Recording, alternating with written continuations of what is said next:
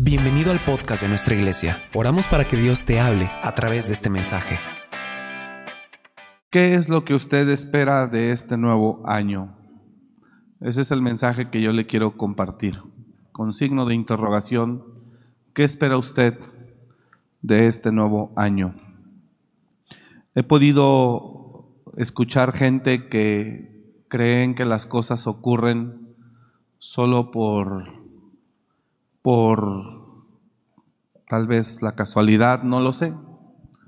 Eh, yo creo que tenemos un Dios que es bueno, que nos ama y que desea que seamos bendecidos en todas las áreas.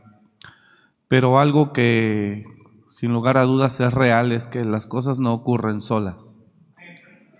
Aún Dios no actúa solo. Dios para que pueda actuar necesita eh, que la gente tenga una acción y esa acción se llama acción de fe. Entonces, eh, ¿qué esperas de este año nuevo, de este 2023? ¿Qué esperas? Es el mensaje que yo eh, titulé para esta noche. ¿Qué espera usted de este año 2023. Vamos, ayúdeme, dígale que está a su lado, ¿qué esperas que ocurra este año en tu vida? Y lo primero que tenemos que entender es que las cosas no ocurren solas. Si usted espera algo este nuevo año, eh, pues es muy importante que comprenda número uno, que las cosas solas no ocurren. Tenemos un Dios poderoso que hace lo que sea, pero que Él necesita un ingrediente para poder el hacer, se llama fe. Esto significa que si Dios no ve fe, Él no hace nada. Él necesita encontrar fe. Y cuando hay fe, entonces Dios tiene un campo para poder obrar. Eh, lo primero que usted, yo deseo que usted quiero que entienda es que las cosas no van a ocurrir solas. Este nuevo año eh, creo que vendrán nuevas oportunidades, lo hablamos el sábado en Noches de Restauración. Y este nuevo año yo estoy seguro que Dios está interesado en que usted pueda ser pues bendecido. Pero tenemos que entender, diga conmigo, tenemos que entender que las cosas solas no van a ocurrir. Las cosas solas no van a suceder. Eh, le repito, hasta Dios, con todo lo que Él es, poderoso, todopoderoso, Él necesita hallar fe para que Él pueda actuar. Dice la Escritura que es increíble ver cómo Jesús en algunos lugares, dice la Escritura, donde Él estaba, sanaba a todos, a todos. Jesús sanaba en algunos lugares, aldeas y pueblos donde Él andaba, dice, y todos los que venían a Él con enfermedades eran sanados. Eh, y los cautivos eran liberados. Entonces es increíble cómo a Jesús no se le iba a nadie. Él era sumamente poderoso, es, y bueno, eh, donde él llegaba, eh, nadie se resistía. pero había lugares, dice ahí Lucas 4:40, al ponerse el sol, todos los que tenían enfermos de diversas enfermedades, los traían a él y él poniendo las manos sobre cada uno de ellos los sanaba. Eh, hay otro texto que dice, y todos serán sanados. Entonces vemos primero a un Jesús haciendo milagros eh, de todo tipo y ningún enfermo eh, quedaba sin sanidad. Pero vemos de repente a ese mismo Jesús que en cierta ciudad donde él se creó, pues dice la Biblia, y no hizo muchos milagros allí a causa de la incredulidad de ellos. Y no hizo muchos milagros allí a causa de la incredulidad de ellos. Dice Marcos 6:5, y no pudo hacer allí ningún milagro, salvo que sanó a unos pocos enfermos poniendo sobre ellos las manos. No es el texto, no es la, el, el texto que, del cual yo estoy mencionando. Entonces, eh, dice la escritura textualmente, y no pudo hacer muchos milagros ahí a causa de la incredulidad de ellos. Entonces, Dios Todopoderoso, diga conmigo, Dios Todopoderoso, si no haya fe, no hacen nada. Entonces, significa que las cosas no van a ocurrir solas. Entonces, ¿qué espera usted de este nuevo año? Bueno, el que este año sea distinto a los demás años, el que este año sea distinto a los demás años que usted ha vivido, eh, depende en gran parte de usted.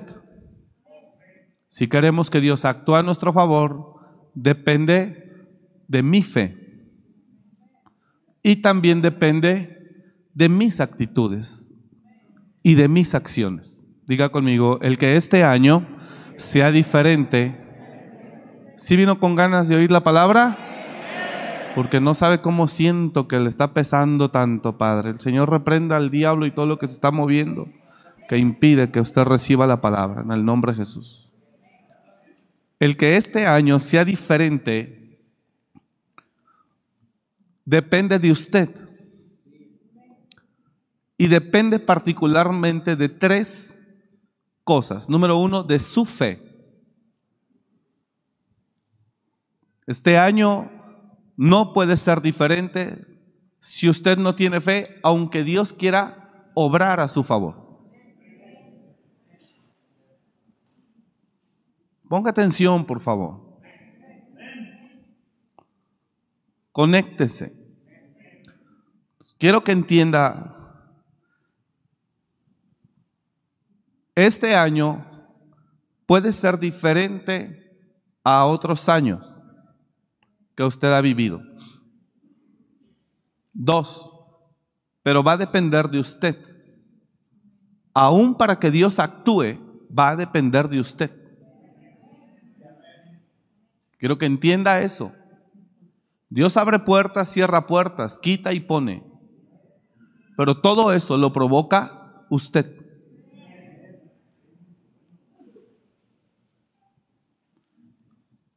Va a depender de sus actitudes,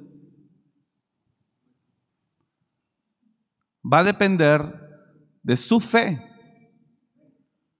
Dios quisiera hacer muchas cosas, quiere hacer muchas cosas, pero si no hay fe, Él no se puede manifestar. Este año, diga conmigo, este año Dios está a mi favor.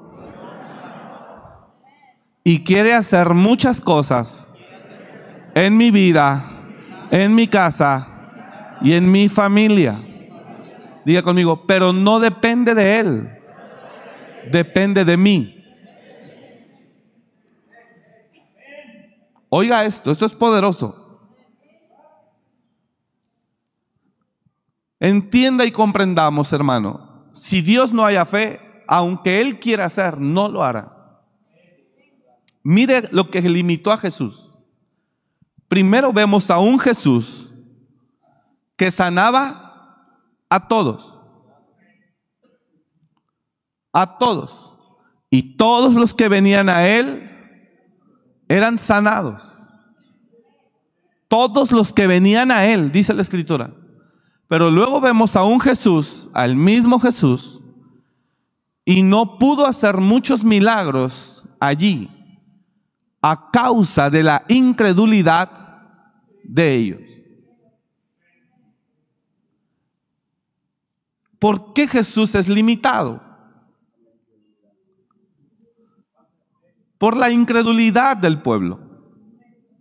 Entonces, este año puede ser un año para usted diferente. Pero tiene que entender que las cosas solas no van a ocurrir. Dígalo conmigo, por favor. ¿Está usted acá? Diga conmigo, este año puede ser un año diferente. Dígalo conmigo, este año puede ser mi año. Diga conmigo, pero debo de entender que las cosas no van a ocurrir solas. Ahora diga conmigo, usted está predicando conmigo, diga conmigo. Y si quiero que Dios intervenga a mi favor, dígalo, necesito tener fe. Si usted tiene fe, entonces usted le está presentando a Dios lo necesario para que Él actúe o se manifieste. Usted no tiene fe, este año no va a ser diferente a los otros. Cuando hay fe, por eso Jesús dijo, cuando venga el Hijo del Hombre hallará fe en la tierra, porque la fe es algo que el humanismo está acabando. Y la fe es algo que se irá perdiendo con los años. Por eso Jesús dijo, cuando venga el Hijo del Hombre hallará fe en la tierra. Significa que la gente, significa que la gente cada vez irá perdiendo la certeza de creer que hay alguien que está a su favor y que es sobrenatural. Si uno pierde, si pierde la fe, entonces Dios no se manifiesta. Jesús, Jesús no pudo hacer muchos milagros ahí. Entonces, este año puede ser diferente si yo tengo fe. Puede decir conmigo, este año puede ser diferente si yo tengo fe. Si usted tiene fe, este año puede ser diferente porque Dios se va a manifestar a su favor. Si no la hay, dice la escritura, pero pida con fe, no dudando nada, porque el que duda es como la ola del mar, dice Santiago, que es llevada de un lado a otro. No piense pues quien tal haga, que recibirá cosa alguna del Señor. Pero mire lo que dice, pida con fe, no dudando nada porque el que duda es como la ola del mar que es llevada de un lugar a otro, de un lado a otro, está arrastrado.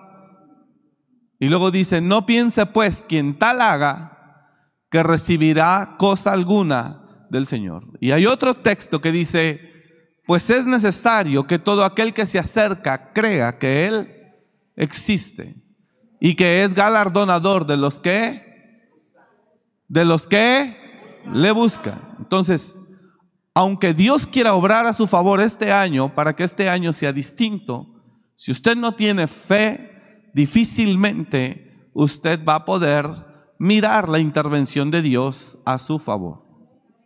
¿Cómo puedo tener fe? Esa es la pregunta. ¿Cómo puedo tener fe? La persona tiene fe cuando desarrolla una vida espiritual. Si la persona este año quiere que Dios actúe a su favor, pero es una persona que se rehúsa a ser un poco más espiritual, entonces no va a ocurrir nada, al menos de parte de Dios. Quiero decirle esto, por favor, y escúcheme acá. Si usted este año hace cambios en su vida, le van a ayudar para que este año sea diferente.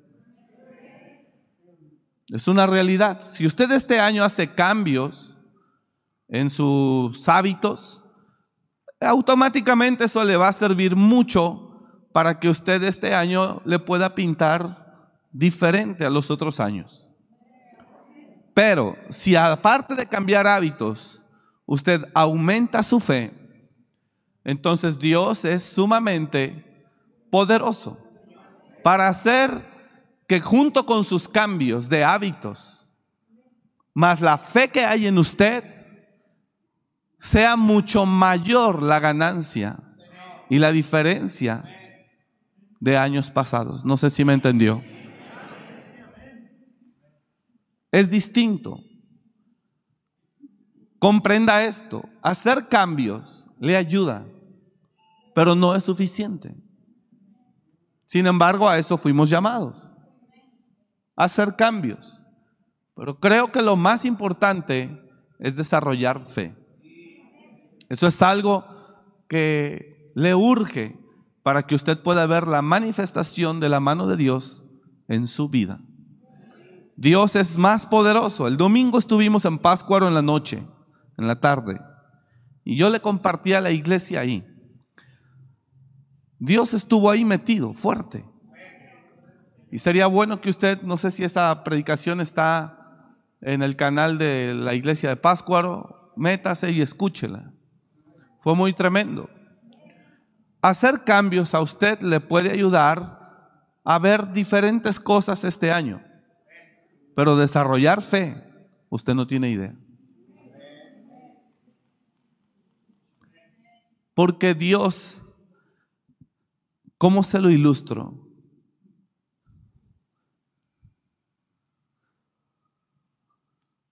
Dios es simplemente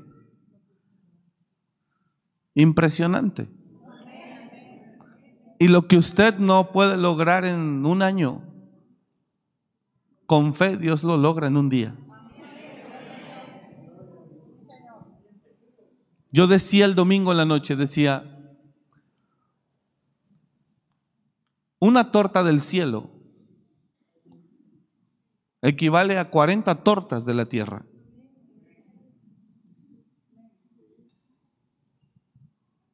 Jesús dijo algo, de los nacidos de mujer, no se ha levantado otro mayor que Juan el Bautista, de los nacidos de mujer. Está diciendo Jesús que tremendo profeta, tremendo hombre de Dios es Juan el Bautista. Y luego dice Jesús, pero el más pequeño en el cielo es más grande que Juan el Bautista.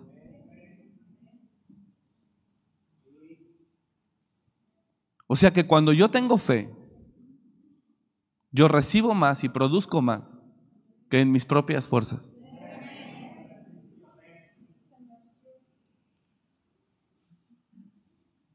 Así que si usted cree que para tener fe, como le mencioné, es necesario tener una vida espiritual y para ustedes es perder el tiempo,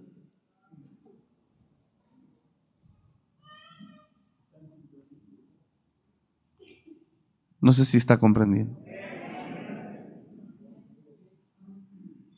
Si usted prefiere vivir este año afanado para terminar de prosperar y no tiene tiempo de buscar a Dios ni de llenarse espiritualmente, usted está perdiendo la posibilidad de que Dios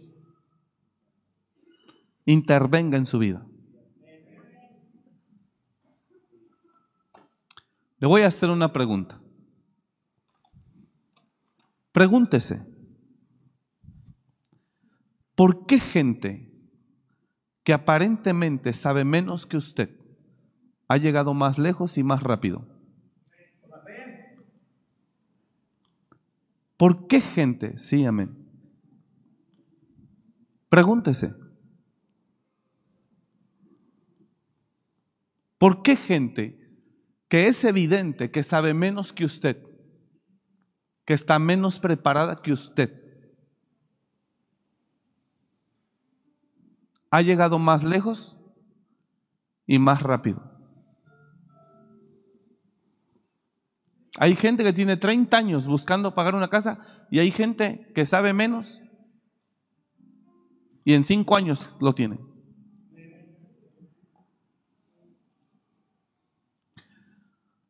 Elías estaba cansado y Dios vino y le dio una torta. Y con esa torta el hombre comió, caminó 40 días y 40 noches. Con esa torta.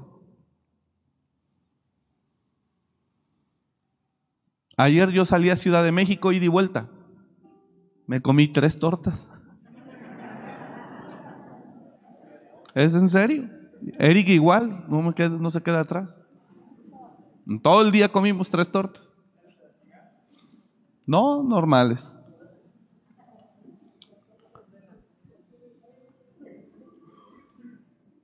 Pregúntese, Señor, ¿por qué gente que no ha estudiado tanto ni se ha matado tanto como yo me he matado? ¿Por qué gente que es evidente que sabe menos que yo ha llegado más lejos que yo?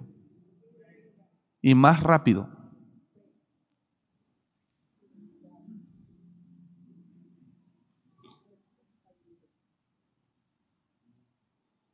Pregúnteselo. Porque eso es evidente. Además, hay gente que en verdad no está preparada, no tiene preparación académica y ha llegado más lejos y más rápido, en menos tiempo.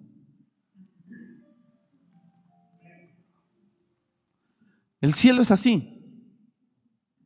Jesús nos lo enseña y dice, Señores, de los que nacen de mujer, no tienen ustedes uno mayor que Juan el Bautista. O sea, su máximo referente de los nacidos de mujer se llama Juan el Bautista. Pero yo les digo que el más pequeño en el cielo es más grande que el más grande que ustedes tienen en la tierra. Ok, ¿qué nos está diciendo Jesús aquí? Que ser humano, ser humano, no es el mejor negocio que pueda existir.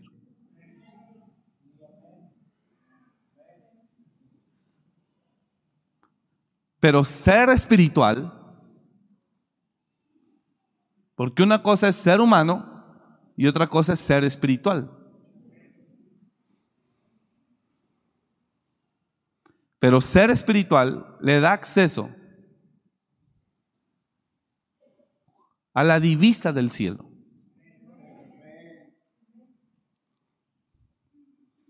Usted lo enseñé el domingo en la noche.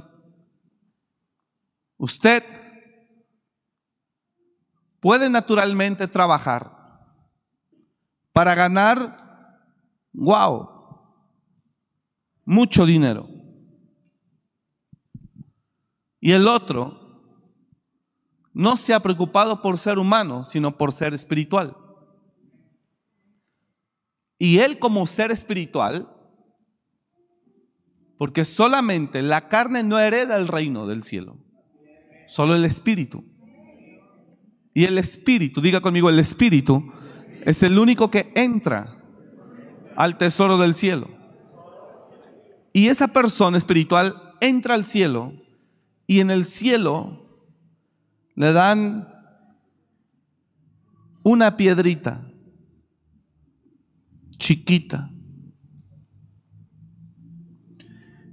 Y el Señor te la da en el cielo y tú dices, Señor, ¿solo esto?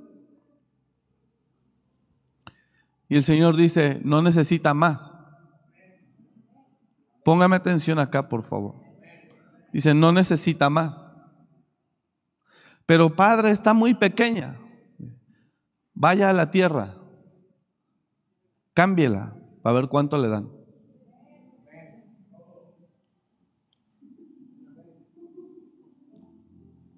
No me entendió usted. Entonces usted decide cómo sigue.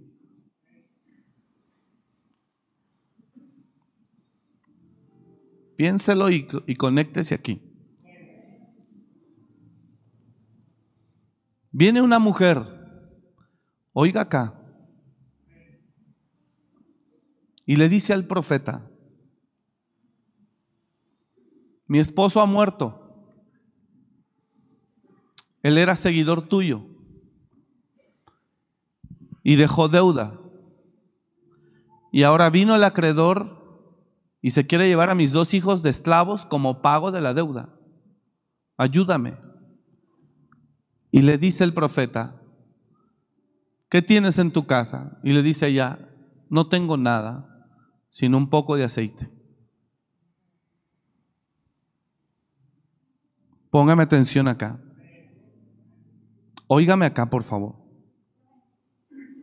Así que usted decide si quiere seguir haciéndole caso al mundo, a esas, a esas estrategias piramidales, Si usted quiere a esos coaching, usted como quiera, jálele, dele para allá. O quiere desarrollar la fe, usted sabrá. La mujer tiene poco aceite. Y sí, puede pasar años y aparentemente no ver nada y tú confiando y creyendo. Pero cuando te digan, toma esta piedrita, para esto he esperado tanto tiempo, no me juzgue, vaya y cámbiela allá en la tierra. No me está entendiendo usted.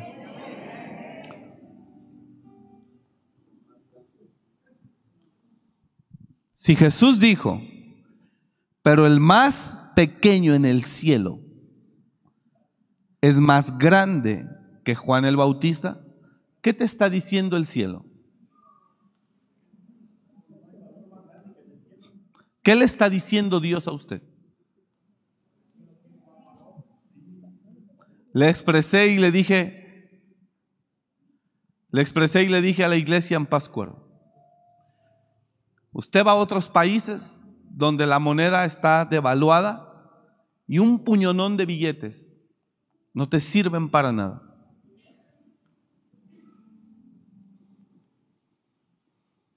Usted va a Venezuela, yo hablé ese día de Argentina. En Argentina anduvimos predicando en las iglesias como 10 días. Y los hermanos con todo su corazón te dan, los pastores, las iglesias, pastor, te dan una ofrenda. Cuando ya llega el momento de regresarte, tú vas y cambias. Pero en Argentina, 100 pesos es un puño de billetes.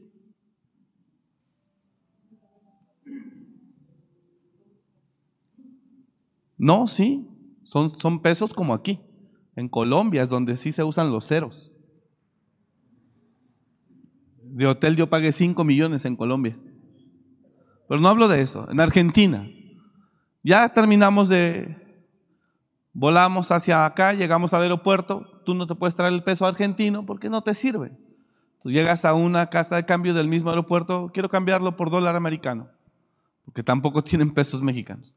La divisa internacional es el dólar. Toda moneda local tiene que pasar por el dólar. Y ya les das un puñonón de billetes, unas fajononas por billetes, por dólares, y te entregan 100 dólares. Y les traje dos fajononas, 150 dólares. Y dices, ¿es en serio? Y yo que ya venía bien emocionado, que ahora sí me había ido bien. Y son 100 dólares. ¿Usted está entendiendo? Bueno. Pero el cielo es al revés. Tú aquí tardas toda una vida para hacer algo. Y el cielo que te dice, y el más grande, eh, el más pequeño del cielo es más grande que cualquiera de ustedes, que el más grande de ustedes. ¿Está entendiendo? ¿Qué le está diciendo el cielo? Lo que tú vas a tardar 10 años en ganar por ser humano, yo te lo puedo dar a ti por ser espiritual. En un día. Entonces usted sube al cielo y en el cielo, usted estuvo esperando, oiga esto, ahorita voy a regresar a la viuda. Usted estuvo esperando en la fe años, creyendo a Dios. Y cuando logra entrar por la fe, en el cielo, en el tesoro del cielo, usted lo ve todo lleno de oro y dice, wow. Y van y le sacan una piedrita. Y dicen, toma hijo, fuiste fiel esperándome estos 10 años o 15. Toma. Y tú mirando todo el tesoro ahí en el cielo. ¿Sí está entendiendo o no? Y te ponen una piedrita en la mano.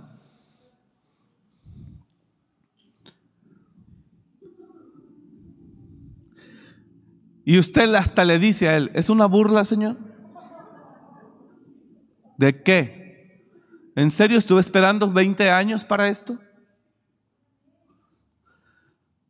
Teniendo todo ese tesoro y tú me das solo una piedrita.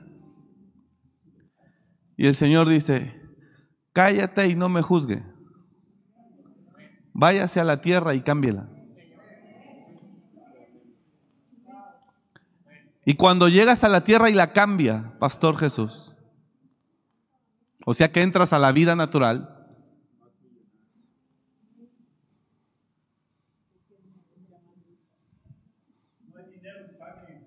no sé si me expliqué. Bueno, oiga la mujer, mi esposo era fiel servidor tuyo, murió, dejó deuda, vino el acreedor, se quiere llevar a mis hijos, ayúdame. La mujer no fue ni pensó como humana, ¿cómo voy a resolver este tema? Ella fue a Dios a través del profeta. El profeta le dice, ¿qué tienes en tu mano? en tu casa. Tu sierva no tiene nada sino solo un poco de aceite. Una vasija. Mira lo que le dice el profeta. Ve y consigue con todos tus vecinos todas las vasijas que puedas, no pocas, le dicen. No pocas. Con todos tus vecinos, las más que puedas. Y después enciérrate tú y tus hijos. Enciérrate. Enciérrate tú y tus hijos. Y ese aceite que tienes, vacíalo en las vasijas. Y llena todas. Naturalmente, ponga atención aquí, por favor. La mujer, si fuera carnal, hubiera dicho, tengo problemas, tengo deudas, le estoy diciendo que se van a llevar a mis hijos de esclavos y este me sale con esas fantasías.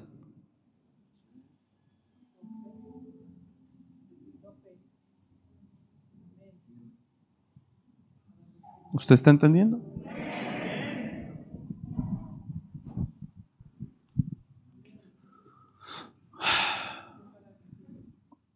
Pero la mujer no era carnal. Ella le creyó al profeta. Como algunos aquí nos creen, pero como otros que nos juzgan. Pero eso no es asunto mío. El que quiera oiga y el que no juzgue. El que quiera crea y el que no, no me importa. La mujer fue e hizo como él le dijo. Imagínate la mujer carnal. ¿Qué me estás diciendo, perdón? Le dice al profeta. O sea, que con el poco aceite que tenga, vaya y consiga vasijas y con el poco aceite que tengo empiezo a llenarlas. O sea, ya nada más así poniéndolas se van a llenar. Y ya con eso se... O sea, ¿eso va a ayudarme al problema que te presenté? Así son los intelectuales de hoy y de siempre. Siempre quieren encontrarle una razón lógica. Siempre. Por eso Pablo le decía a Timoteo, sobre gente necia no discutas. Entonces la mujer va y hace como él dice. Y ocurre que empieza el aceite a fluir. Y se llena una vasija y se llena otra y se llena otra y se llena otra y se llena otra y se llena otra. ¿Quiere que le diga cuál es la crisis de la iglesia de Cristo hoy? La fe. Poca gente es la que cree. Todos los demás juzgan, juzgan y juzgan. Es poca la gente que cree. Aún hay pastores que no creen, no sé por qué predican. Y entonces la mujer empieza a ver y llena las vasijas. Mira lo impresionante de la monedita. La piedrita, la monedita. Y le dice, cuando se llena la última vasija, el aceite cesa. Viene ella y le dice al profeta, ya llené todas las vasijas, ya se acabó el aceite porque ya no tengo más vasijas. ¿Qué hago? Y el profeta dice, ok, toma el aceite, véndelo, paga tus deudas y mira lo impresionante. Y con lo demás vive tú y tus hijos. Vive.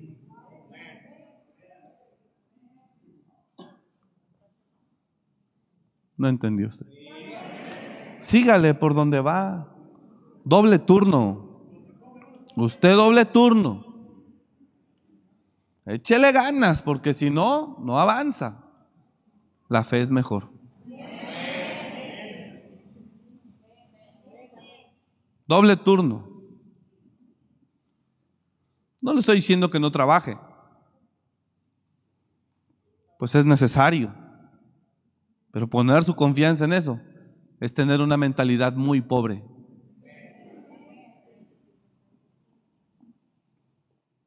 Mire lo que le dice. Vino ella luego y lo contó al varón de Dios, el cual dijo, ve y vende el aceite y paga a tus acreedores. Y tú y tus hijos. Impresionante. Vivid de lo que quede. ¿Usted está acá? ¿Qué marcó la diferencia? La fe y la obediencia de esa mujer.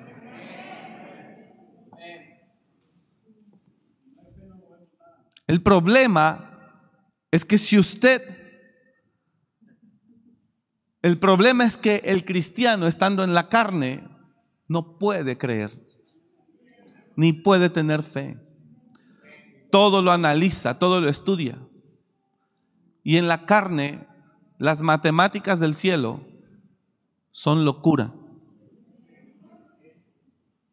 Entonces, si usted espera algo de este año nuevo, que ocurra algo diferente, tiene que entender que las cosas solas no van a ocurrir. Para que Dios intervenga aún en su vida, tiene que hallar fe. Si no hay fe, Él no se mueve con toda su gloria. ¿Cómo puedo tener fe? Si cree que es pérdida de tiempo buscar a Dios y llenarse de Dios, se equivoca. Este año es un tiempo para buscar a Dios y llenarnos de Dios y fortalecernos en Dios para poder creer fácilmente. Diga conmigo, y si creo, Él se manifiesta. Si yo creo, Él se manifiesta. Como dice ese canto, si lo buscas, Él se manifestará. El que no cree, póngase a chambear. El que no cree, póngase a chambear. Y estudie y prepárese y doble turno y échele. Porque los gastos están fuertes, hermano. Y eso de sacar renta y sacar pago de hipoteca y sacar educación de hijos, inscripciones. Y no, está feo, está feo, está feo. Y aquí en Morelia no hay muchas fuentes de trabajo. La fe es lo que hace la diferencia entre que uno llegue más lejos y más rápido que otro.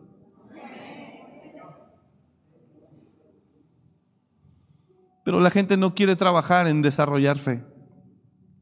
Porque no quiere pasar tiempo con Dios. Quiere que le diga algo. Los cristianos de hace 20 años en verdad tenían vida devocional. Los cristianos de hoy ni siquiera tocan la Biblia porque los textos bíblicos se los pasamos en las pantallas. No busca a Dios. ¿Cómo quiere tener fe? ¿Cómo quiere tener fe? ¿Para qué le enseño? Mira lo que dice Jesús. Perdón. Si les enseñé cosas naturales y no las entienden, ¿Para qué les enseño las espirituales?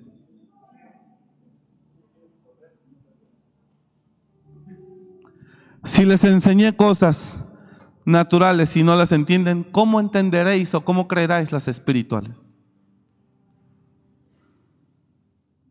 ¿Quién de ustedes es capaz de creer?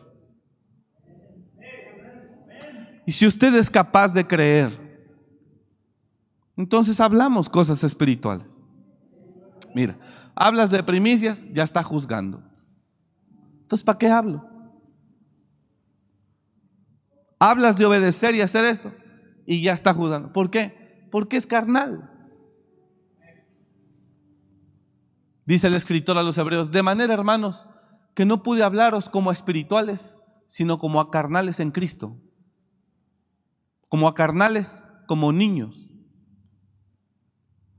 De manera que yo, hermanos, no pude hablaros como espirituales, sino como a carnales, como a niños en Cristo. Os di a beber leche y no vienda, porque aún no son capaces. Ni sois capaces todavía, pues sabiendo, siguiente verso, porque aún sois carnales. Ponga atención ahí, por favor, porque aún sois carnales Regresame el contexto otra vez, verso 1. De manera que yo, hermanos, dice Pablo a los corintios, de manera que yo, hermanos, no pude hablarles como a espirituales, sino como a carnales. Entonces yo he estado pensando y digo, ¿para qué predica uno lo espiritual a un pueblo carnal? ¿Quieres que te diga cuál es el resultado? Juzgarte. Y pensar que uno busca sacarles, que uno busca quitarles, que uno busca... Ah, mejor no lo hablo ya. Porque el carnal no entiende las cosas que son de Dios. Pregunto esta noche, ¿carnal o espiritual? ¿Qué es usted? Usted que está en la, en la casa o donde se encuentra, ¿carnal o espiritual? ¿Para qué le habla las cosas? Dice, si les he hablado cosas naturales y no les entiende, ¿cómo les voy a hablar las celestiales? Cuesta trabajo digerirlas. Un día que Jesús empezó a hablar cosas impresionantes, todos los que lo seguían dijeron, wow, qué difícil es esta palabra, dura de recibir. Pero ¿quiere que le diga que era dura de recibir? No crea que dura de recibir porque Jesús los estuviera regañando o golpeando. No, por lo que Jesús estaba hablando. Y Jesús estaba hablando, yo soy el pan de vida, el que come mi pan, el que come mi pan y bebe mi sangre tendrá vida eterna. Y Jesús empezó a hablar un poco como espiritual y la gente se volvió lo que dijo, no, este tipo está loco, eh, como que comamos su carne y que bebamos su sangre, es una locura, dice. Y desde entonces muchos se apartaron de él y ya no lo seguían.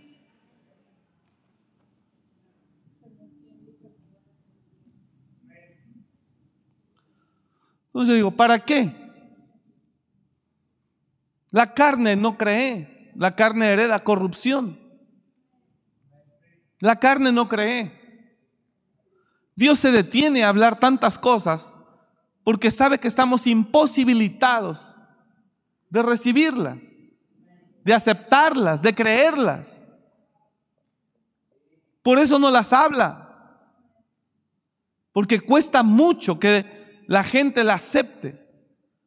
Y lo que se pierde es que la dimensión del cielo es sumamente más poderosa que la dimensión de la tierra. Y si no las comprende, dice él, ¿para qué las hablo? Pero lo que es un hecho es que una torta del cielo puede ser suficiente para que usted camine 40 días y 40 noches una torta. Lo que es un hecho es que el más grande de los hombres, el más pequeño en el cielo, es más grande que el más grande de los hombres. ¿Usted mira la dimensión o no? Ese es el punto. ¿Qué necesito este año para que sea diferente? Fe. ¿Y cómo puedo tener fe? Busque a Dios de todo su corazón. Llénese de Él en todo tiempo. Llénese. Búsquelo. Y dígale a Él, lléname de tu presencia. Porque entre más se llene usted de su presencia, le será menos difícil aceptar la palabra. Entre más se llene de su presencia, menos difícil, menos problemas tendrá para recibir su palabra. Y una vez que la reciba, ¿quiere que le diga qué va a pasar? Usted va a hacer lo que le diga. Y si le dicen, ve y consigue vasijas no pocas, usted va a ir a conseguirlas. Lo primero que necesitamos para poder accesar a ese tesoro es que nuestra condición espiritual cambie. Si no, no las va a creer. Si les dije cosas naturales y no las creíste, ¿cómo entenderáis las espirituales? ¿Cómo? Así nos dice el Señor. Y cuando Pablo escribe, es Marcos capítulo 4, ahorita me pone Marcos, Corintios, mire lo que dice Pablo, de manera que yo hermanos no pude hablarles como espirituales, sino como a carnales, como a niños en Cristo. Os di a beber leche y no vianda, porque aún no erais capaces, ni sois capaces todavía. Siguiente verso, porque aún sois carnales. ¿Cómo no nos pudo hablar Dios como espirituales, sino como carnales? Porque Él ve que somos carnales, pues habiendo entre vosotros celos, contiendas y disensiones, dice, no sois carnales, ¿y qué dice? ¿Y andáis como hombres? Entonces, este año, accesar al cielo por una pequeña divisa que usted viene y cambia en la tierra, usted vive, paga y vive. Este año. Pero como espirituales, no como carnales. Es tiempo de buscar a Dios para que Él haga la diferencia. ¿Usted está acá? Empiece a buscarlo. Ayer tuvimos una reunión aquí hasta las 12 de la noche con líderes de ministerio, líderes maestros y líderes de Beteles. Hasta las 12 de la noche estuvimos aquí en junta. Desde las siete y media de la noche. Y algo que yo hablaba era eso.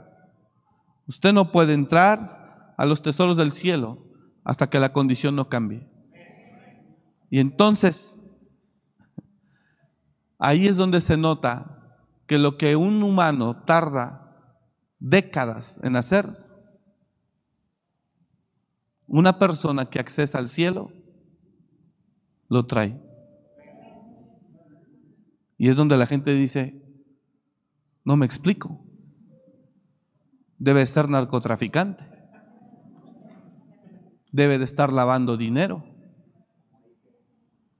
debe de estar haciendo algo malo, porque no me explico.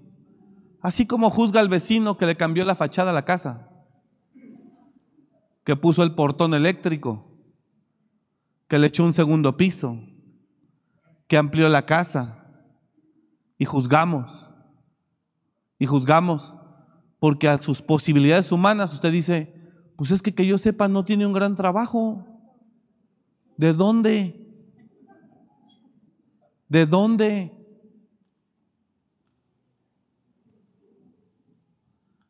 Y el que es hijo de Dios no es la excepción, también es juzgado. Ejemplo,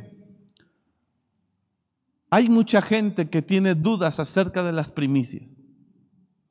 Y yo le confieso, sé que no he sido claro. ¿Y sabe por qué no he sido claro en enseñarlo?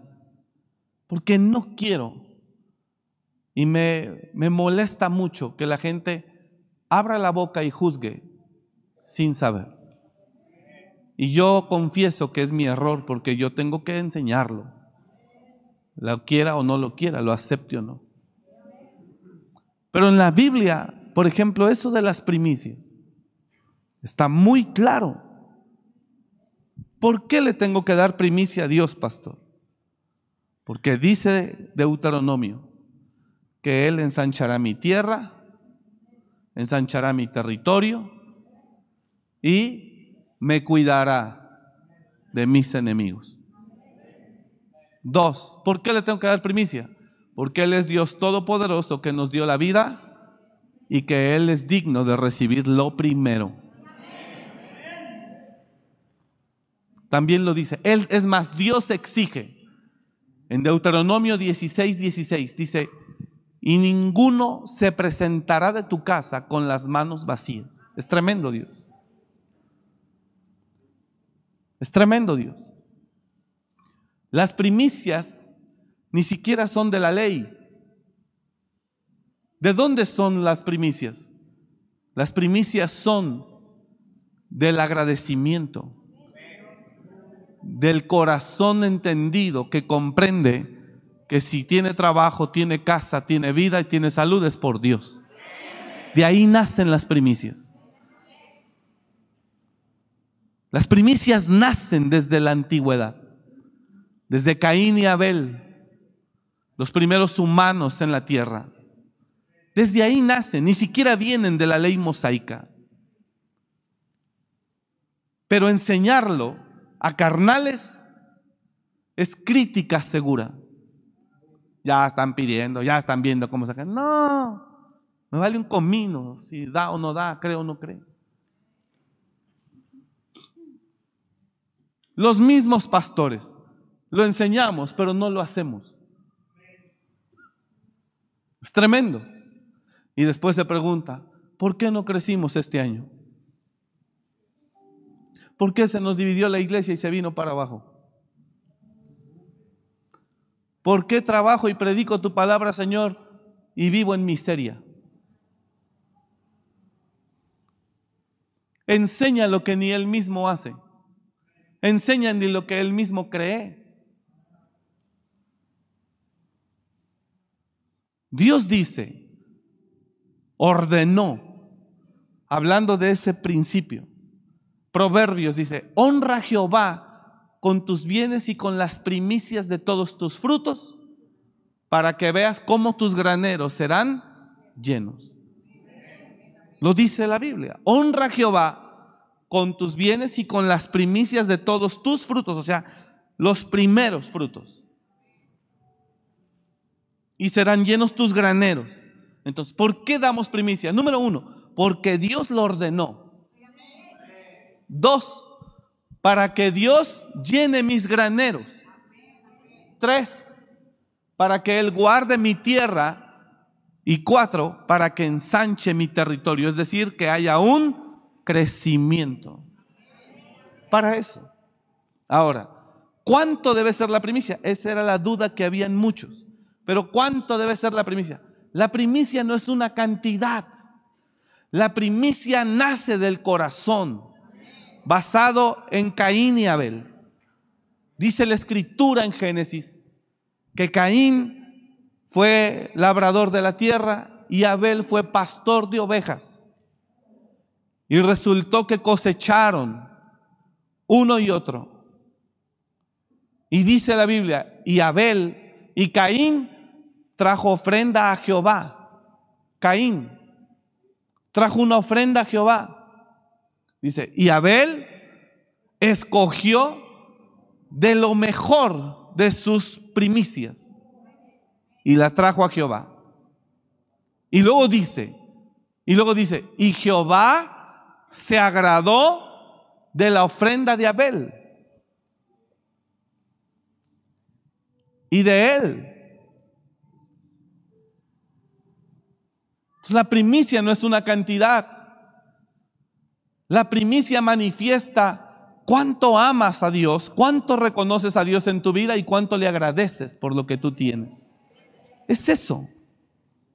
Es lo que usted le quiera dar. ¿Quiere que sea violento con usted esta noche para que se le quite la pesadez? ¿A quién se parece más usted, a Caín o a Abel? Yo conozco varios Caíncitos. En serio. Por eso viven con una mano atrás y otra adelante. Porque piensa que si le da me calza o me viste. Piensa que está loco. Yo como mi propio pan, el que yo siembro y el que Dios me concede cosechar. No estoy esperando que usted dé. Así que no como lo que tú das. Pero el carnal lo entiende, porque estamos hablando de ese contexto del carnal que no entiende la palabra. Entonces, ¿para qué seguimos hablando de más cosas? Mire, Dios nos da cinco fuentes para bendecirnos. Tampoco las puedes hablar. Ofrenda, diezmo, primicia, honra y siembra. Son cinco fuentes para que tú inviertas y, coseches y generes. Pero hablando particularmente de las primicias, porque va empezando un año, la primicia no es una cantidad, hermanos. La primicia es algo que nace del agradecimiento de la persona. Ahí está en Caín y Abel. Dice el verso 1 de Génesis 4.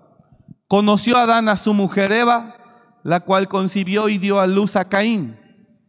Y dijo, por voluntad de Jehová he adquirido varón. Dos. Después dio a luz a su hermano Abel.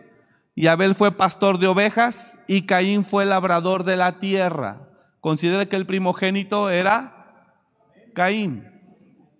Y aconteció andando el tiempo, oiga, y aconteció andando el tiempo que Caín trajo del fruto de la tierra una ofrenda a Jehová. Es más, mire lo interesante de esto. Oiga acá, oiga acá, oiga acá. Y aconteció andando el tiempo que Caín trajo del fruto de la tierra una ofrenda a Jehová. Siguiente verso. Y Abel trajo también de los primogénitos de sus ovejas. Ponga atención aquí porque aquí aprendemos algo, todos juntos.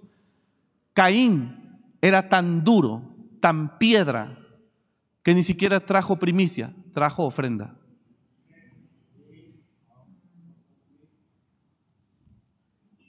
No es lo mismo decir, esta es mi primicia, a decir, pues están pasando el canasto, pues ahí va.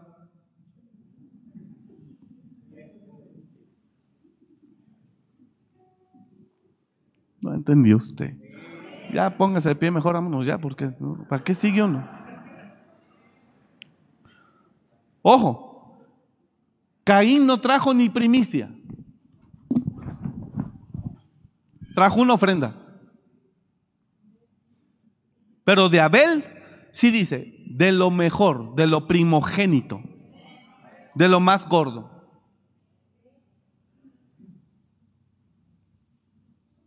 Ahorita aprendimos que Caín ni primicia le presentó. Nada más dijo, ahí está. Es como pasar aquí y tiras ahí unas monedas, pum, ya pasé al ofrendero, ya cumplí. Y Abel fue a sus corrales y de sus primogénitos agarró el mejor. Y dijo, este, Señor, aquí está. Y Jehová se agradó, dice.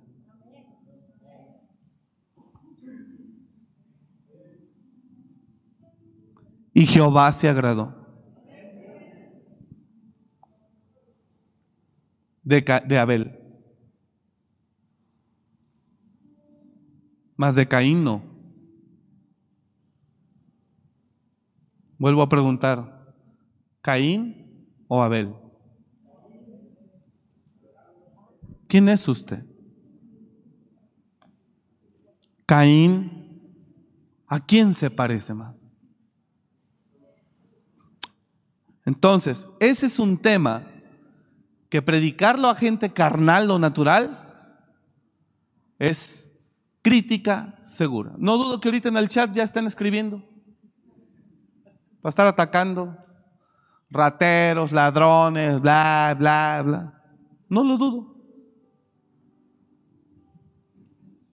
Porque es gente que no comprende las cosas del Espíritu.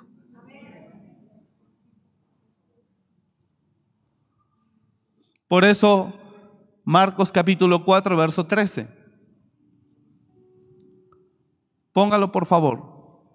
Usted no vaya. Y les dijo, ¿no sabéis esta parábola?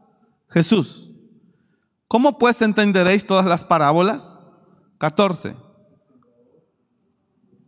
El sembrador es el que siembra la palabra. No, quiero la cita que me habías comentado, Daniel. Es, es Marcos, ¿no? Si he hablado cosas naturales y no las entiendes, ¿cómo creeréis las espirituales, las celestiales? Ese es el texto. ¿Me está siguiendo acá? Entonces, había gente que tenía dudas. ¿Cómo es una primicia? ¿Qué es una primicia? Bueno, la primicia no es una cantidad, hermano. Le enseño eso. Sé que hay gente que lo ha hecho y en verdad usted y Dios, y yo sé que Dios le va a bendecir en el nombre de Jesús. Gracias. Ahí está. Si os he dicho cosas terrenales y no creéis, ¿cómo creeréis si os dijere las celestiales? Muchas gracias, multimedia. Mire lo que dice, si os he dicho cosas terrenales y no las creéis, ¿cómo creeréis si os dijere las celestiales?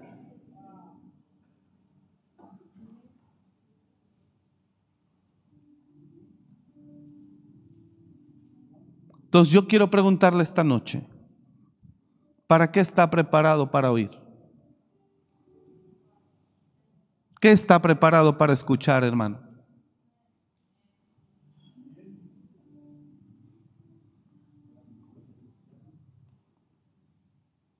El contexto habla de que Jesús está hablando con Nicodemo, un maestro de la ley. Ese es el contexto. Por eso, tampoco Dios nos revela tantas cosas que quisiera decirnos, porque la condición espiritual en la que nos encontramos no las comprendemos. No las aceptamos. ¿Le confieso algo? Yo todos tenemos límites de incredulidad. Hace unos años cuando el apóstol Norman Parish vivía, yo estaba en Guatemala con él, en su casa, un domingo. Y me acuerdo que yo fui a predicar a una iglesia en la mañana, en la otra iglesia, y me dijo, terminando de que prediquemos, va a pasar Peter por ti para que vayamos a comer. Después nos vamos a casa, tomamos café, descansamos y por la tarde iremos a visitar a una pastora. Dije, sí, apóstol, ¿cómo no? El apóstol Norman Parish, viejito, tremendo, canadiense de nacimiento, origen, pero radicado en, en, Guatemala por más de 40 años. Él era nuestra cobertura general. Cuando llegamos de predicar y de comer, nos sentamos, me senté en su sala y estábamos en su casa, y me dice, a ver muchachito, él tenía 80 años, yo tenía como 20, como 20, 30 años. Dice, siéntese. ¿Qué diría usted si le digo que yo conocí a Hitler en el espíritu y vino a mí y me empezó a hablar unas cosas, hermano?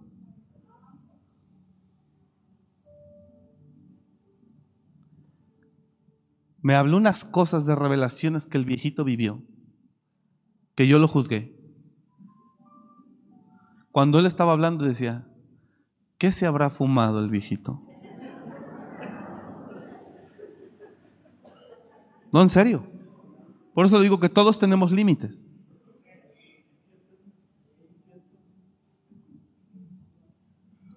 Dice que un día lo invitaron a predicar a Chile.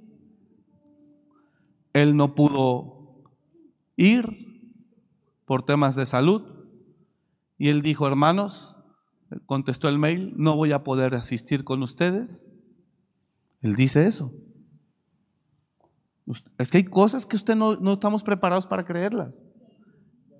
Y dice que al mes que era el evento, pasado el evento, le escriben y le dicen, muchas gracias por haber estado con nosotros, nos bendijo mucho apóstol. Cuando él no viajó a Chile. Él estaba en Guatemala.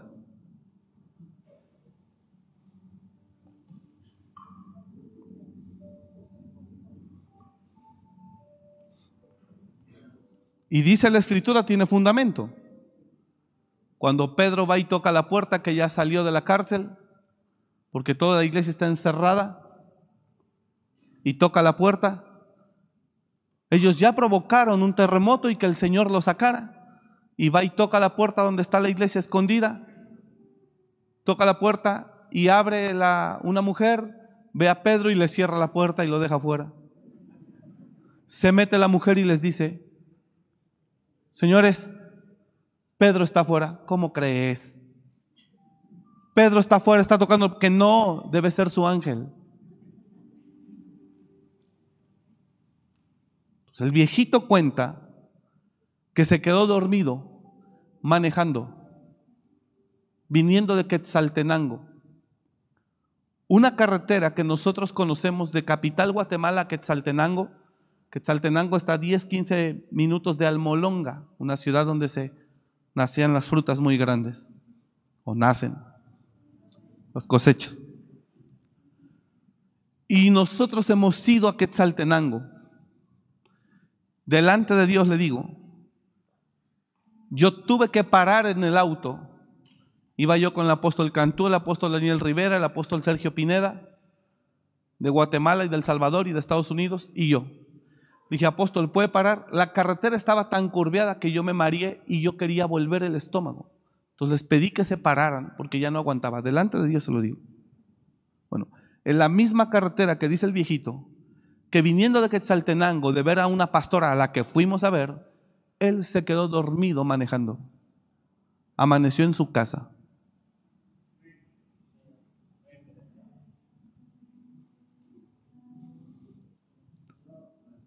Más de dos horas en carretera.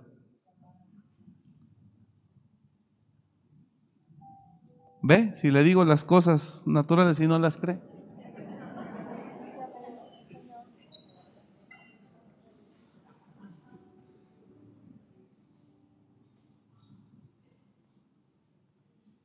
¿Cómo creerá las espirituales? Pero en el cielo todo eso es posible. ¿Le cuento otra? Así de vaqueros, pero chida, así de esas buenas, así que usted dice, no manches. De esas que usted dice, no manches, en serio, no manches. Dios le habla a un pastor, no recuerdo el nombre, no lo conozco. Y Dios le habla al pastor, el pastor cuenta ese testimonio. Y dice, quiero que vayas, tomes un avión y vayas a tal lugar, Bolivia. Quiero que sueltes la palabra que te diré al pastor fulano de tal. El pastor dice, ¿cómo voy a ir? ¿Cómo voy a ir?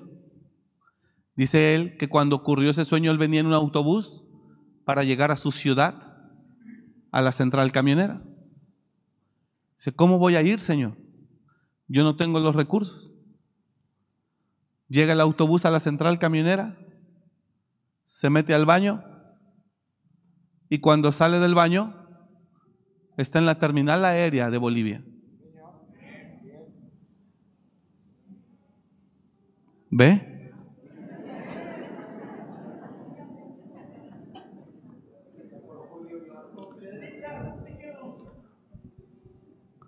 Se metió al baño de la central camionera de su ciudad. Sale del baño y el hombre está en ese país. Y dice que mira y que desconoció. Entonces Dios le habla y dice, estás en el lugar, veías lo que te digo. Pastor, eso es una, eso es una herejía. Felipe, Felipe, encuentra a un etíope que viene en un, carro y ve que está leyendo el libro, pero no entiende. Y Felipe le dice, ¿entiendes lo que lees? Y dice Felipe, y dice el etíope, ¿cómo entenderé si no hay quien me lo explique? Entonces él le explica, quiero ser bautizado, ahí hay un poco de agua, ¿qué impide que me bautice? Nada. Entonces para el carro el etíope, se desciende el carro para ser bautizado por Felipe, Felipe lo sumerge y cuando sale desaparece Felipe. Y el etíope no lo volvió a ver más. Y dice la escritura, y aparece Felipe predicando en otra ciudad. se encontró en Azoto, dice la palabra. Esas son cosas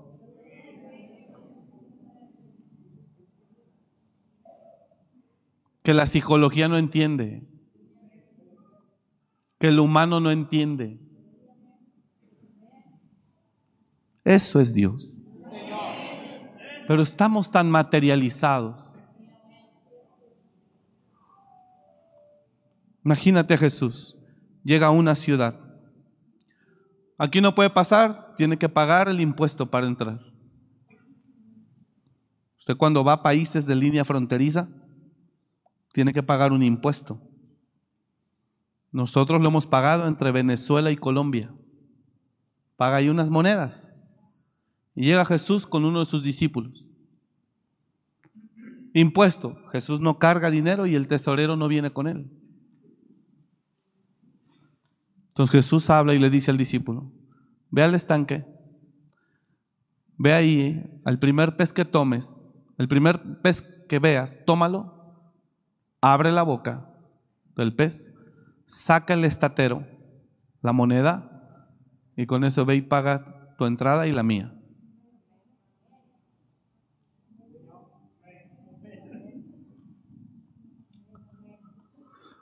Sin embargo, para no ofenderles, ve al mar y echa el anzuelo, y el primer pez que saques, tómalo. Y al abrirle la boca hallarás un estatero, tómalo y dáselo por ti y por mí. ¿Sabe qué tan lejos estamos de eso? ¿Sabe qué tan lejos? Y el cristiano que tiene acceso a esas dimensiones, perdiendo el tiempo en Netflix, en Facebook, en fiestas mundanas y paganas, evangelios perversos y torcidos que no tienen nada de malo que seas carnal. Cuando tienes toda la posibilidad de ser un ser eterno, con acceso a dimensiones sobrenaturales. Pero pues viendo Netflix o Disney, teniendo una vida tan terrenal cuando no lo eres, cuando no lo es.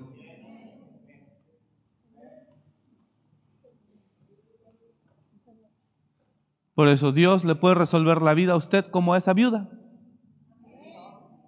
¿Qué problema tienes? Pues el acreedor se quiere llevar a mis hijos de esclavos para que paguen la deuda. ¿Qué tienes en casa? Un poco de aceite. Y mira el profeta, quitado de la pena. ¿Qué tienes en casa? Dice un poco de aceite. Bueno, ve y consigue vasijas. No muchas, no pocas, le dice. Ve y consigue vasijas, no pocas. Yo tengo que cerrar. No pocas. Va y consigue, se encierra, llena, ya llené todas. ¿Qué hago? Vende el aceite, paga tus acreedores y con lo demás vive el resto de tu vida.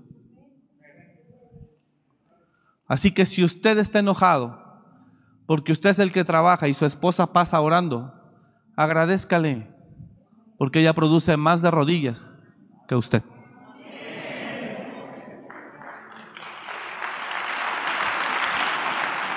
Apláudale al Señor fuerte.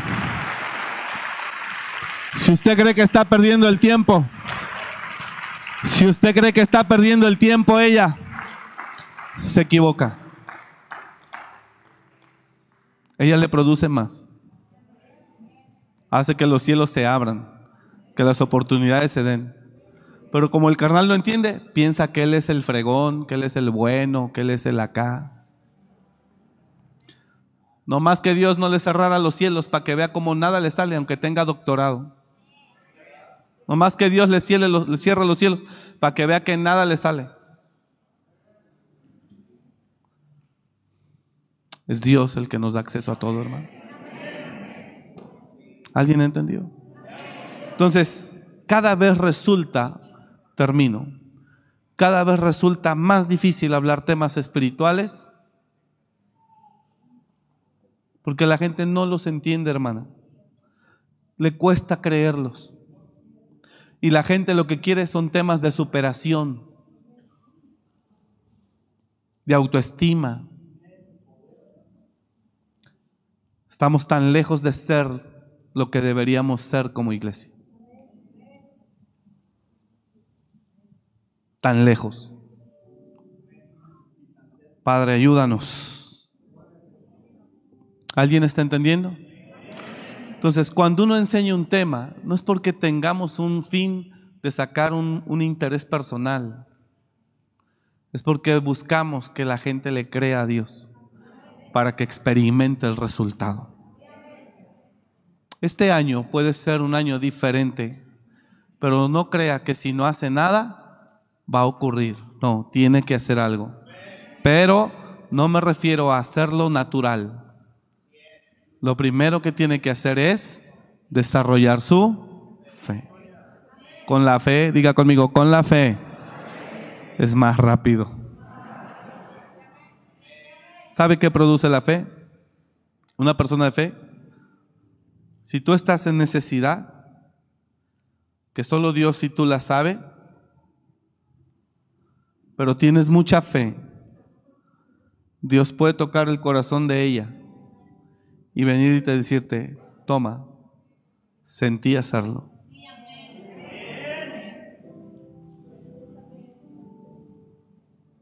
Yo lo he vivido. Lo he vivido.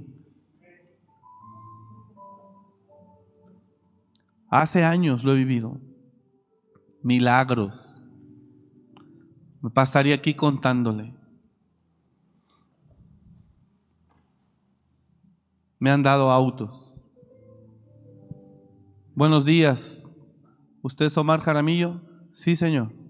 Ah, mire, tenemos un auto aquí que lo está esperando. Eh, ¿Cuándo puede pasar a recogerlo?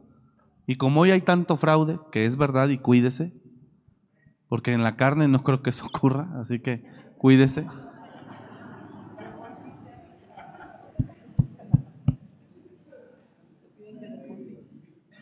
Y le piden que deposite, ese no es Dios. Yo estaba en Reynosa esa vez. Y me hablaron por teléfono. Me dijeron, ¿está usted en Morelia? Le dije, no estoy. Bueno, ¿cuándo llega? Le dije, en un par de días.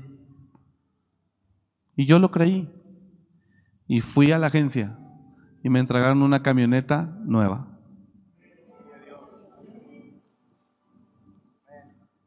Alguien la pagó. Le puedo contar historias de fe. No hablo de pedir, no hablo de insinuar, no estoy hablando de eso. Hablo de que solo tú y Dios en tu secreto conoce tus necesidades.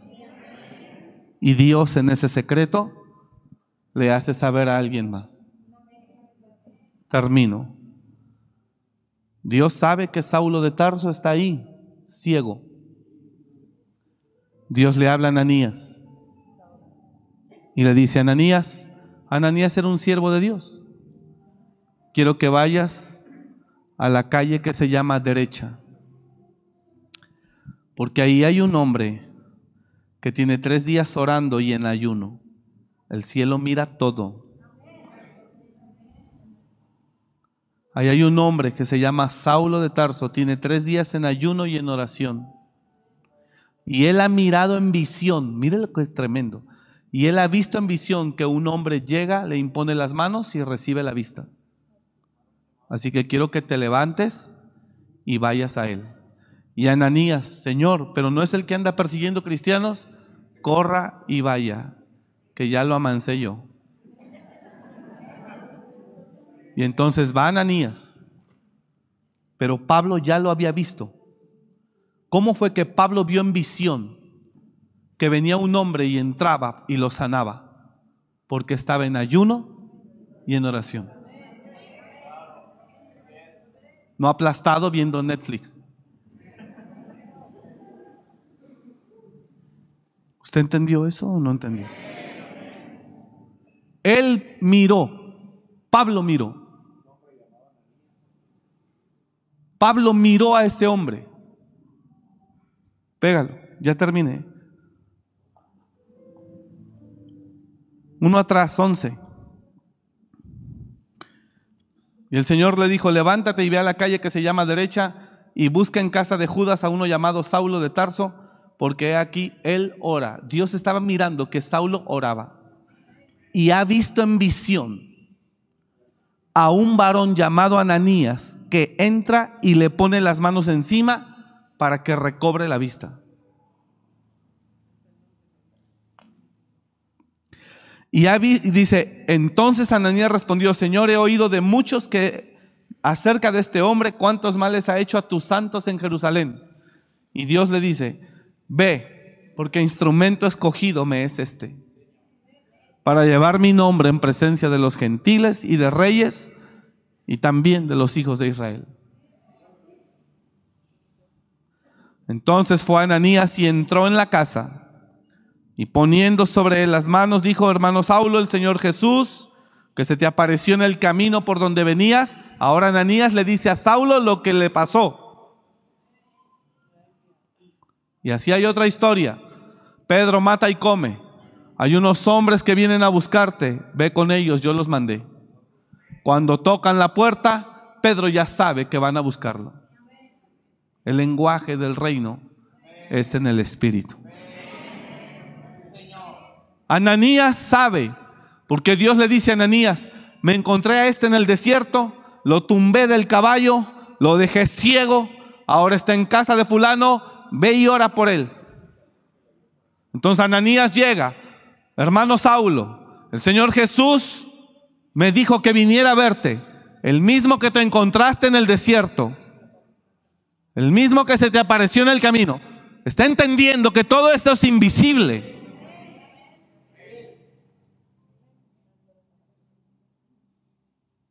¿Cuánta gloria hemos desperdiciado por andar en la carne? ¿Cuánta gloria hemos desperdiciado por andar en pecado, en placer, en mugrero y medio? ¿Cuánto Dios nos quisiera revelar, mostrar, enseñar?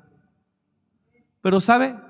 Estamos tan vacíos que estrenar un celular caro a usted lo hace feliz. Estamos tan lejos de Dios que cualquier porquería natural o material lo, lo llena tanto que usted no quiere lo sobrenatural.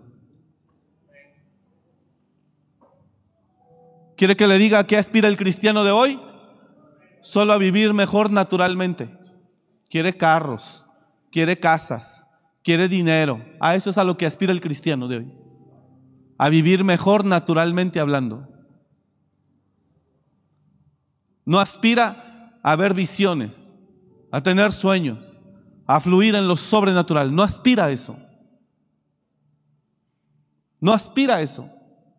Solo aspira a vivir mejor.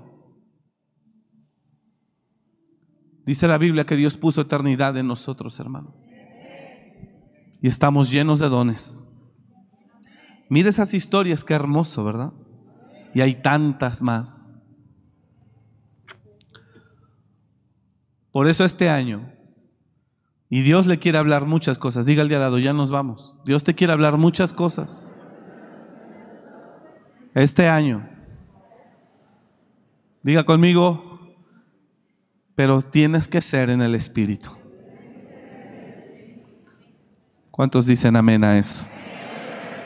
¿Alguien entendió la palabra esta noche?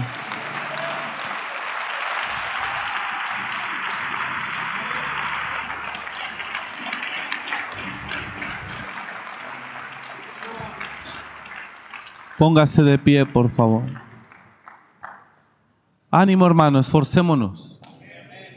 Vamos a buscar a Dios este año. Dije, ánimo, hermano, esforcémonos. Vamos a buscar a Dios este año. Vamos a llenarnos de su espíritu, de su presencia. Y cosas extraordinarias, sobrenaturales experimentaremos. ¿Entendió? Búsquelo. Busquémoslo. El viernes 27 de enero tendremos aquí velada de oración. Si usted quiere venir, aquí lo esperamos. Y si no, pues para los que servimos es necesario estar. Viernes 27 de enero, pega la imagen por favor.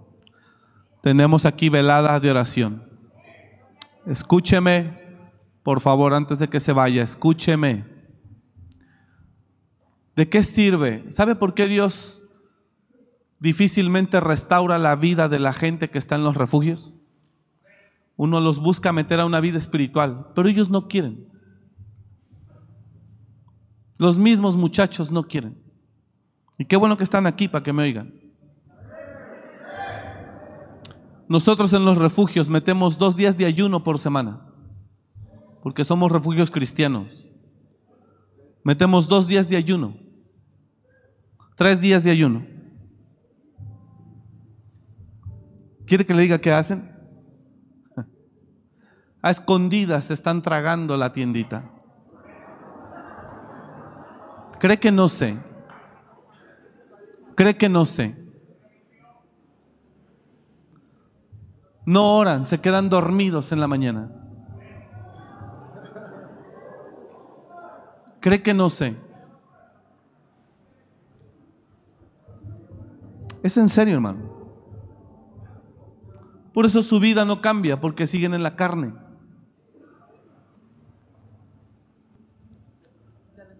No renuncian a la maldad. Siguen maquinando maldad. Es difícil. Yo fui rehabilitado y restaurado en una casa.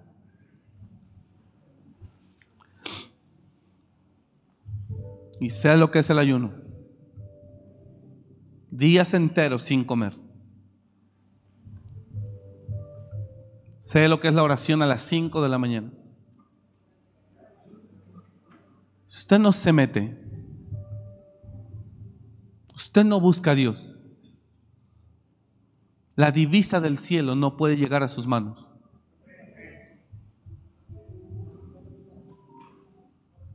La manifestación de lo sobrenatural.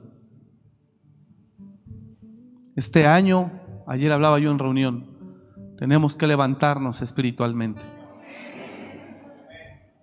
También, además de la velada de oración, ayúdanos, Padre. También, además de la velada de oración, ofreceremos 21 días de ayuno. Adiós. Escúcheme.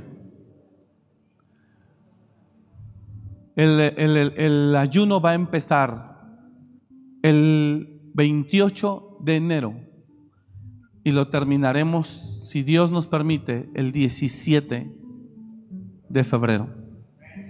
Porque si Dios lo permite, el mismo viernes 17, sábado 18 y domingo 19, tendremos retiro de transformación.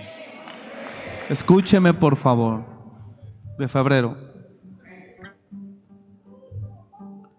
El ayuno va a iniciar el día 28 de enero y de ahí ayunaremos 21 días hasta el 17 de febrero. Y le anuncio a usted hoy, tendremos retiro de transformación en el recinto ferial y si no hay allá posibilidad, lo haremos aquí en la iglesia, pero lo vamos a hacer primeramente Dios. 17, 18 y 19 de febrero. Próximo martes, 17 de enero, próximo martes, aquí tendremos la primer capacitación para los que vamos a servir en ese retiro. ¿Quiénes pueden servir? Únicamente los que estén en nivel 2 en adelante eh, en la escuela, únicamente nivel 2 en adelante. Todos los demás, nivel 2, nivel 3 y gente que ya concluyó, si quiere servir, el próximo martes 7 de la noche aquí será la primer capacitación. No servirán antes. Nivel 1 no, hasta nivel 2. Haremos 21 días de ayuno. ¿Cómo puede ser el ayuno? Lo ofrece usted cuando se levanta, 6 de la mañana o 7, ofreciéndolo en oración, Padre, te ofrezco mi ayuno para que mi espíritu crezca y mi carne mengüe. Y usted no come nada, debería de ser hasta las 6 de la tarde mínimo. De 6 a 6. Pero si nunca ha ayunado y usted quiere entrar a las 3 de la tarde, lo puede entregar, de las 3 en adelante. Los que solo agua natural, puede, si es necesario y le da sed, puede tomar. De las 6 de la mañana o 5 que se levanta o 7, mínimo 3 de la tarde. Pero si puede, de 6 de la mañana o 5 que se levanta a las 6 de la tarde, es mejor o si lo quiere hacer con una comida cada 24 horas, también es mejor. Es decir, como hoy a las 3 o a las 5, termino de comer, lo vuelvo a ofrecer en oración hasta mañana a las 5 de la tarde. ¿Por qué Jesús echaba fuera demonios, sanaba enfermos? ¿Porque era Dios? No, porque era espiritual. ¿Y por qué era espiritual? Porque oraba de madrugada y ayunaba. La gloria no se ve si no se paga ese precio. Por eso hoy somos mediocres a la hora de ser cristianos y de hacer iglesia. Dígame, ¿quién habla lenguas hoy? Dígame, ¿dónde están las manifestaciones de poder? No las tenemos porque estamos llenos de contaminación de la carne. ¿Quién adora si ni sus ojos puede cerrar quizá? Está tan humanizado que esto que yo le acabo de decir, te vas a enfermar, ¿cómo crees? Ah, pero para llevar una dieta y no tragar con tal de verse bien, eso sí no lo ve mal. Somos, mire, somos tan Veía el noticiero a una periodista que conduce un, un noticiero. Hipócritas. Qué bárbaro. Un jugador de fútbol de un equipo le hizo fiesta a su hijo y vistió a su hijo no de Bob Esponja, sino de un videojuego que son de balazos y a todos los invitaditos de su hijo les puso gorras camuflajeadas, pistolas y eso. Y la reportera lo juzga mal. ¿Cómo es posible que hayan hecho eso a los niños, enseñándoles violencia? Pero esa misma mujer que habló eso, feliz de aplaudir que los homosexuales si no tengan problema, que a los niños se les enseñe diferentes preferencias sexuales, hipócrita, porque eso sí lo ve mal, pero lo otro no. Y así somos algunos cristianos naturales, hipócritas que somos. Porque a las cosas espirituales, no, te vas a enfermar, eso está mal, ¿cómo crees? Pero para verse, alimentar la vanidad y la pretensión, pues eso sí no tiene problema. Sacrificarse y lo que sea. Hermanos, es tiempo de morir a la carne si quiere ver a Dios. Y concluyo con esto. Si Dios viene en el estado espiritual en el que se encuentra o nos encontramos, quizá viene y ni lo vemos. Viene y ni lo oímos. Viene y ni nos percatamos. Bájele al colesterol espiritual. Perdone que le hable así de fuerte. Pero no podremos ver la gloria de Dios hasta que no empecemos a morir a nosotros mismos. Perdóneme que le hable así, pero es tiempo. Es un buen año para empezar, es un buen momento para empezar un nuevo año y ver algo diferente en el nombre de Jesús. No se ofenda, por favor. No se ofenda, por favor. Amén.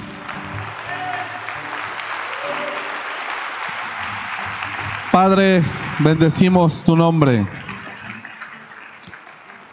Sé que el mismo diablo no le gusta, Señor, la palabra y por eso hay oposición, resistencias, opresiones. Pero yo te pido que esta palabra no permitas que el diablo la robe, sino que dé fruto en nosotros. Ayúdanos, Padre, y danos la fuerza para levantarnos en el nombre de Jesús. Gracias te damos, Padre. Oro para que familias enteras se pongan de acuerdo en buscarte a ti. Oro a ti para que familias enteras se pongan de acuerdo en ofrecer ayuno. Oro a ti para que familias enteras, Señor, sacrifiquen a la carne en el nombre de Jesús. Oro a ti, Señor, para que tú nos levantes. Por favor, glorifícate Dios y haz tu obra en nosotros. Te ofrecemos estos 21 días de ayuno, Señor. Recíbelos en el nombre de Jesús, porque no queremos seguir así. Creemos que hay más. Creemos que hay más, que tienes mucho para bendecirnos, pero no es por medio de la carne, sino por medio del Espíritu. Gracias te damos, Padre, en el nombre de Jesús. Señor, a todos los que te han creído, y te han dado ya desde la semana pasada, antepasada, que han traído primicia. Por favor, bendíceles conforme a lo que tú prometiste. Ensancha su territorio y que nadie codicie su tierra. En el nombre de Jesús. Gracias, Padre. Gracias te damos la gloria. Te honramos y te amamos. Reprendemos al diablo que se opone a tu palabra Reprendemos al diablo que se opone a tu enseñanza. Reprendemos al diablo que se opone al Evangelio. Lo reprendemos hoy en el nombre de Jesús. Satanás, te quebrantas ahora en el nombre de Jesús. Y eres echado fuera de la vida, fuera de la mente del pueblo de Dios. Ahora te cancelamos. Ahora te quebrantamos Ahora te desautorizamos de nuestra vida, de nuestra mente. En el nombre de Jesús de Nazaret. Ahora, toda obra de hechicería, brujería, ocultismo y satanismo, ahora la cancelamos en el nombre de Jesús. En el nombre de Jesús. Ahora. Ahora. Ahora Huye todo diablo mentiroso. Huye todo enemigo ahora. La sangre de Cristo tiene poder. Y declaramos que el diablo nos roba tu palabra esta noche. Nos roba tu palabra esta noche. Nos levantamos en tu nombre, oh Señor. Y cancelamos toda obra del diablo en el nombre de Jesús de Nazaret. Y te pedimos, Señor, que tú te glorifiques en nuestras vidas y nos levantes. Porque este año lo caminaremos en fe. En el nombre de Jesús. Padre, recibe la gloria. Te damos la honra porque tú la mereces. Diga conmigo, gracias Señor. En el nombre de Jesús. Amén. ¿Entendió la palabra? Apláudale a Él.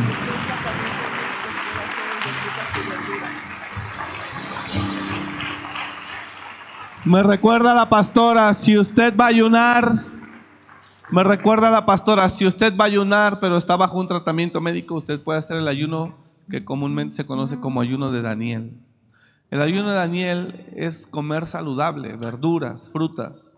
Daniel no se quiso contaminar con la comida del rey, carne, vino, Daniel dijo solo vegetales. Entonces, si usted, legumbres, vegetales, verdura, si usted quiere hacer ese ayuno, lo puede hacer, no hay ningún problema y continuar con su tratamiento médico. Pero es verdad, si usted quiere ver la gloria de Dios, no hay otra más que empezar a morir a la carne. Que Dios le bendiga mucho. Gracias, cuídese, bendiciones. Apláudale a Él. Gracias por escuchar este mensaje. Comparte y suscríbete. Para más información de nuestro ministerio visita www.amoryrestauracionmorelia.org.